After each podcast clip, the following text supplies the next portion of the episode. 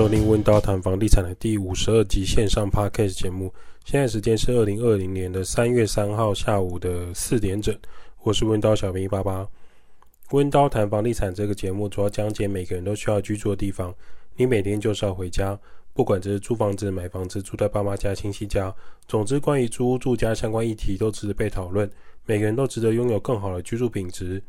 温刀是一个租赁管理公司。我们营业项目有帮屋主代租代管理、包租代管、装潢设计、装修工程、布置软装设计。有官方网站 IG、FB 供大家去做连结。我有个朋友最近因为疫情的关系啊，他原本在国外的科技园区工作，那在德国、法国、欧洲一些地方做移动的一个工作者。近期呢，他是待在台湾的远端工作。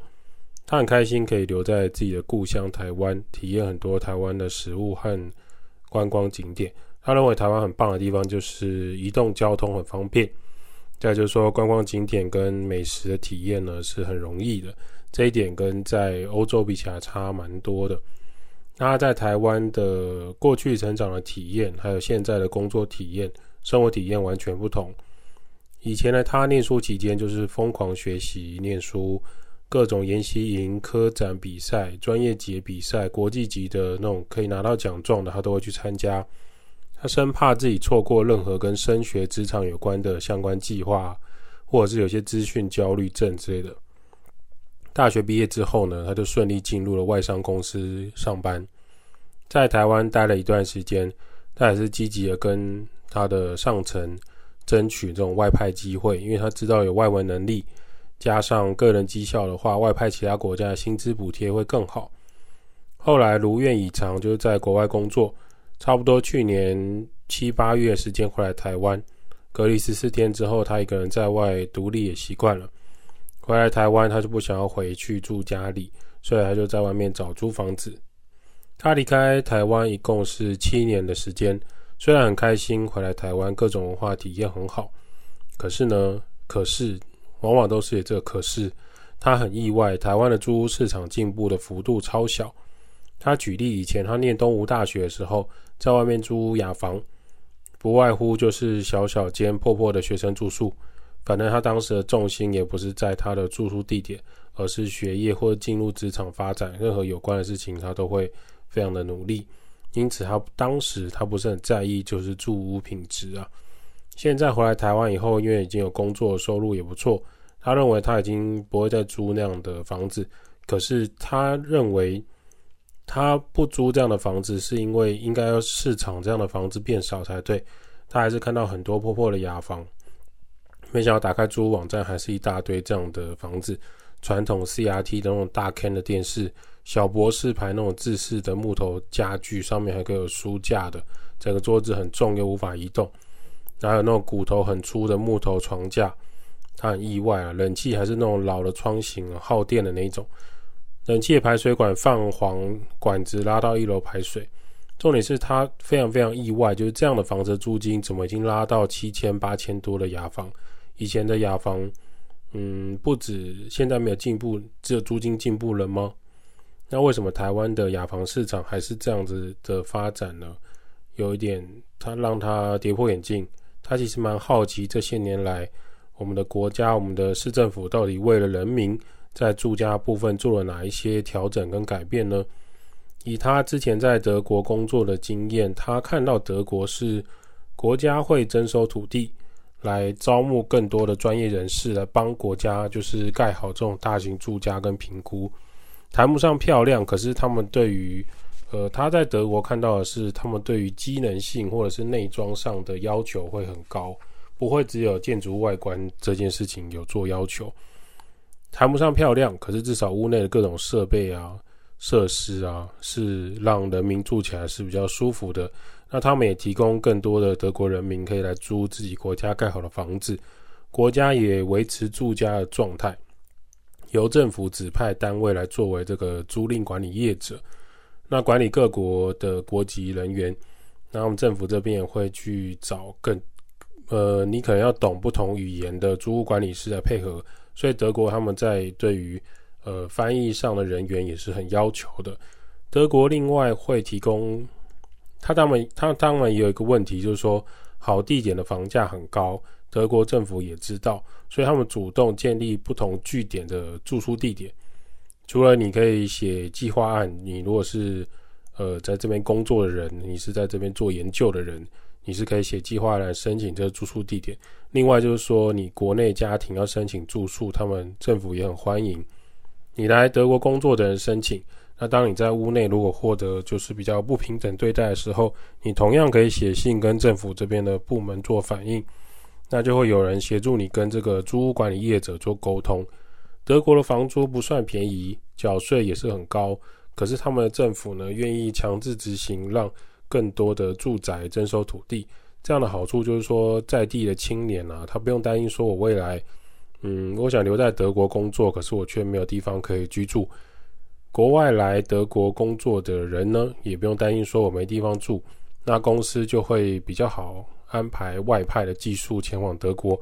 无形中其实就是帮国家引进人才跟专业的技术留在德国，他们的税金跟租金也比较能够回归到政府单位。他认为这是一个相对比较理想的发展了。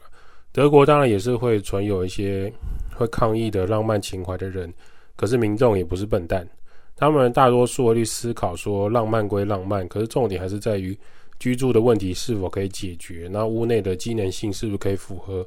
居住人的需求，那这些事情是他从这么多年从国外回来后，发现台湾的执政的人是否真的有收钱在办事呢？是不是有在处理这个居住问题和内装，或者是各种配套的呃专线啊，或者是人员的协助的方案，他是都没有看到啦。然后觉得这一块的进步幅度跟他想象的有点落差。台湾的雅房对他来讲进步幅度真的太小，可是租金却提升了很多。本身这件事情，他是觉得很夸张。先不谈政党的话，他觉得过去啊，这些政党不管什么颜色的啦，真的有办法，真的有想要处理这个房屋居住的问题吗？还是真的口号喊一喊而已？如果台湾政府并没有真的协助让租赁业者成立系统化，就是逼着百姓自己要想办法处理居住问题。当房客遇到状况的时候，政府是不是可以去帮助弱势的房客？当房东遇到很奇怪的房客问题的时候，政府是不是有配套可以来帮助房东呢？如果呃房东有越来越多的房东受到了不平等对待，或者是说恶意被法律上面的漏洞来攻击的时候，房东可能未来他在出租房屋的几率就会降低。那同样的，当房客遇到更多的呃租屋纠纷，或者是法令上站不住脚的情况下，房客就没有办法租到一个比较安全的居住地点。他蛮认同，就是现在我们温刀的这一套做法，就是说，我们把闲置的老房子重新装修调整之后，搭配租赁租赁管理的方式来创造新生命，给更多人居住。既然政府不愿意认真面对这一块，那就由民间企业来做。台湾的新房子盖完之后，并没有办法落实居住事实，是所有人都看得到的状况，因为它的。私人登记私人化，还有过于昂贵的问题，让新房子它普遍来说不是给呃新的青年来居住的。那么无力买房啊，租房子的人是否可以有人可以提供他们合理跟舒服的居住环境呢？或许一样的租金，当人住在舒服的三房两厅、舒服的套房的时候，拿出合理比例的租金也是比较合理的。那这样的健全的方式，相信才会对台湾居住。会有比较多的帮助吧。另外一个是他观察，就是台湾的政府单位，呃，很多办事效率，嗯，是比国外高，可是很多东西的做法还是太过于老派。例如说，他觉得台湾的户籍制度很老派，国外很多线上大部分可以申请和处理回复的事项，只要透过 email 就可以通过往来。他回来台湾之后，发现要跑很多单位。健保局、劳保局、户政事务所等等单位，很多资料全部都要纸本印出来才有办法佐证。他认为这些公文多半其实可以透过 PDF 或线上传输就可以解决的项目，为什么全部都要印出来临柜办理，然后让效率降低呢？嗯，台湾大多数政府官方网站的使用体验呢，也不符合大家的需求。如果政府真的希望户籍制度健全，那线上的网站、官方网站系统真的不能只做半套。很多租屋族和房东族现阶段台湾的纠纷，往往不是单一房客可以解决，也不是单一房东才会出现的问题，而是如果他可以透过更多的线上配套措施去做调整的话，他认为，呃，很多事情可以不用弄得那么复杂。那我蛮开心可以跟这位朋友聊天的，就是说，透过他在国外的一些工作经验来做我们呃国内的租屋环境的调整，未来温叨的某一些服务状态呢就可以更精进。有一些项目其实与其期待政府大幅提升，不如温叨在租赁市场上可以主动去做一些调整。我们相信这样对房东来说会比较好，也对房客来说它是比较有利的，就可以提升整体的。的居住品质，我当然也认为说，有些人他们愿意花时间去监督政府，愿意花时间去跟政府做一些抗衡。我相信这样的声音就是我们台湾民主的表现。可是更多时候，我们更在意的是，呃，除了抗议之外，我们更实质上可以如何面对我们现在自己的房客，如何面对我们即将呃签约的屋主，即将签约的一些老屋。我们怎么样去让它做活化？怎么样对待房客，让房客的居住状态是比较理想的？我认为，在我们看来，现阶段这是我们可以实际上去执行的，那就可以帮助到不少人。前几天我有带看一组房客，那也是创造蛮多奇特的体验了。这一组看屋的，她是台南四个姐妹，那就上来台北工作，原本都散落在双北市租套房。那今年过完农历年牛年，他们想要租一间整层住家，那妈妈就陪着上来台北看房子，所以总共是五个人来看屋，参观三房两厅的整层住家，是公寓式的。整体来说，四个姐妹都没有什么意见，毕竟他们过去都在台北租房子生活过，觉得这样整层住家很棒啊，有自己的客厅，有自己的厨房，那未来就是冷天啊，可以煮火锅啊，或者说煮水饺啊。那找朋友过来吃饭、打打电动啊，看看 Netflix 应该也不错。可是呢，就是妈妈过去都在台南生活，啊，是她从一进门就皱眉到看完房子。当她用台南的租屋标准的时候来看台北，她就会觉得说，怎么会不知道楼上邻居是谁，对面邻居是谁，楼下邻居是谁，叫什么姓什么，工作环境什么的，这些为什么都回答不出来？她觉得为什么三房这么贵？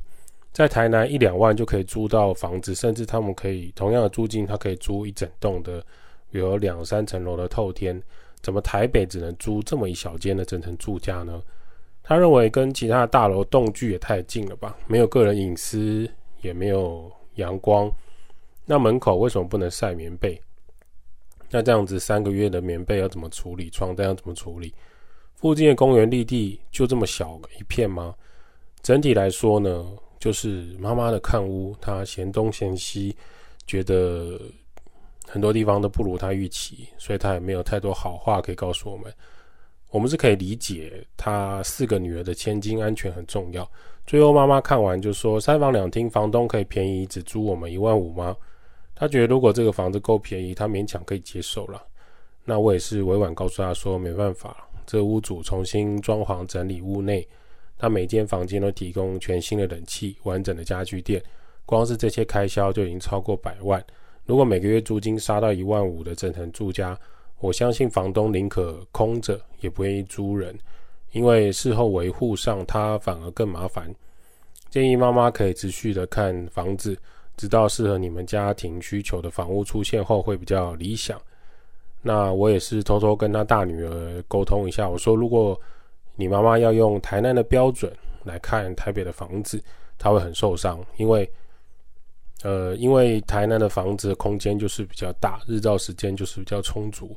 她大女儿也跟我说，没办法，就是她妈妈从来就没有离开过台南，会有很多传统思维来看房子。女儿们，就我们姐妹也跟她沟通很多次了，那每次都是跟妈妈吵架收场，后来我们就不想讲。他说：“其实好几年就是希望说，哎，姐妹们可以一起租这种整层住家，每次都因为妈妈反对而不了了之。那妈妈其实更希望是四个小孩回去台南工作吧。问题是我们在在台南就没有这么好的薪资待遇，像我两个妹妹都做护理师，他们在台北的工作机会就比较比较多一点，那薪资跟补贴也比较多。那他也很感谢，就是我们很有耐心的跟他解说房屋。那如果这一次看屋失败，可能四个姐妹还是会先租套房啊，明年再再看看吧。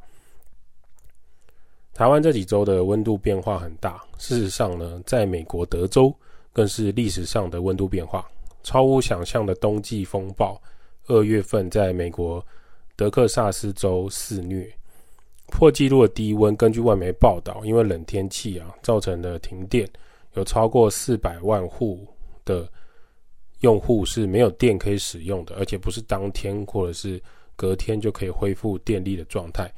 他们的国外大部分屋内是很仰赖暖气系统的，吃电暖气失效之后，房东的房屋因为暖气没有办法正常使用，屋内外的水管受冻爆裂。网络上有各种酷寒奇景，大家可以上网搜寻了。包含鱼缸直接变成一大块冰块，还有他们食物啊、饮料啊放在窗台上都不会解冻，还有他们的吊扇结冰、出风口结冰，甚至你呃平常的一些纱网，可能上面只要有之前有水分的都会结冰，各种冰天雪地的画面，民众叫苦连天哦。即使有电可用的店家、住家，他们流动电费也高到惊人。一个德州的妇人表示，周末期间，他忽然接到了电力公司的简讯通知，他才发现他自己的电费账单已经快要爆表了。建议他可以转而选择其他的电力供应商，或是暂时不要使用这么多的电力。他满头问号，才知道原来因为很多德州区域停电的关系，很多电力公司供不应求，只能用调整价格来限缩用电量。暴风雪期间，他的住家一天要缴付高达四百五十块美金的电费，差不多是一天，差不多是一万两千七百块的电费，把他吓坏了。短短几天，他的电费账单已经飙到两千五百块美金，差不多是快七万块台币。